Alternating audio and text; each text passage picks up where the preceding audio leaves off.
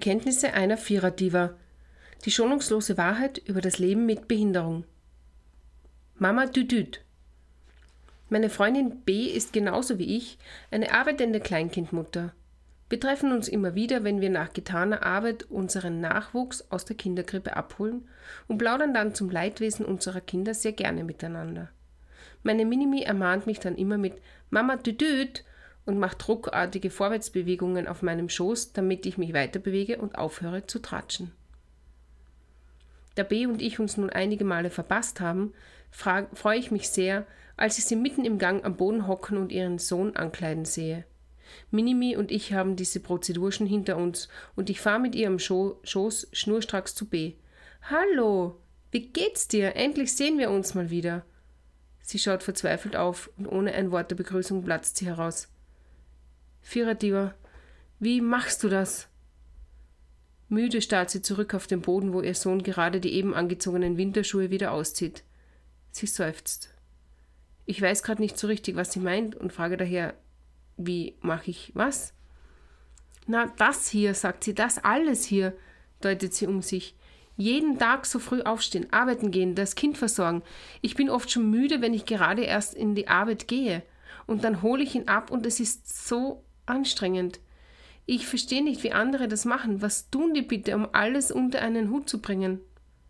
Sie hört abrupt auf, kniet nieder, zieht ihrem Sohn wortlos die Schuhe wieder an.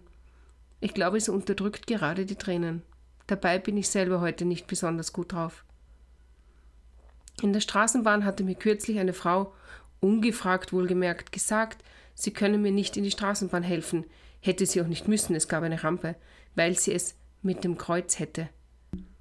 Gerne könne sie mir aber Diättipps geben. Meine Antwort war: Echt?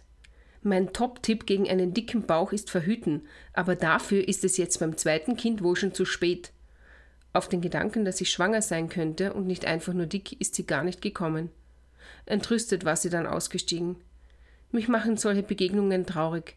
Wir arbeitenden Mütter sind ohnehin auf gut Kärntnerisch nicht Fisch und nicht Fleisch. Wir gehören nicht mehr so ganz zu unseren Arbeitskollegen, aber auch nicht ganz zu den Daheimmamas. Muss ich mich dann immer auch noch blöd anschauen lassen, weil ich ein zweites Kind haben will? Ich konzentriere mich wieder auf B. Was soll ich ihr jetzt bloß sagen? Niemand spricht davon, aber die meisten Mütter hier fühlen gleich. Wir lieben unsere Arbeit und wir lieben unser Kind. Jeden Tag habe ich ein schlechtes Gewissen, weil ich die Minimi hier abgebe. Aber sie freut sich, wenn sie ihre Freunde in der Kinderkrippe trifft und singen, malen und spielen kann die Unsicherheit, ob das alles so passt, lassen wir uns einfach nicht anmerken. Meine Mama und meine Schwiegermutti haben ebenso gearbeitet, und aus uns ist doch auch was geworden, oder? versuche ich die B zu beruhigen. Die Minimi lauscht bedächtig, als würde sie jedes Wort genau verstehen. Wir schweigen.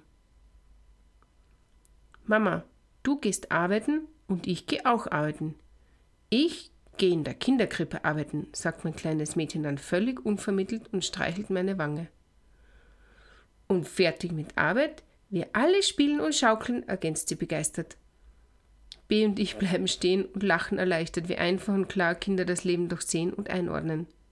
Ich setze gerade an, um B noch einmal gut zuzureden. Da fügt meine Minimi ungeduldig hinzu: Aber Mama, düt düt, jetzt spielen, nicht reden und nicht arbeiten. Das waren die Bekenntnisse einer Viererdiva. Die schonungslose Wahrheit über das Leben mit Behinderung. Ihr findet mich auf Instagram und auf Facebook jeweils unter die.vierert.diva. Wenn euch der Podcast gefällt, dann bewertet ihn positiv oder sendet mir ein Mail mit Feedback auf die.vierert.diva at gmail.com. Bis zum nächsten Mal.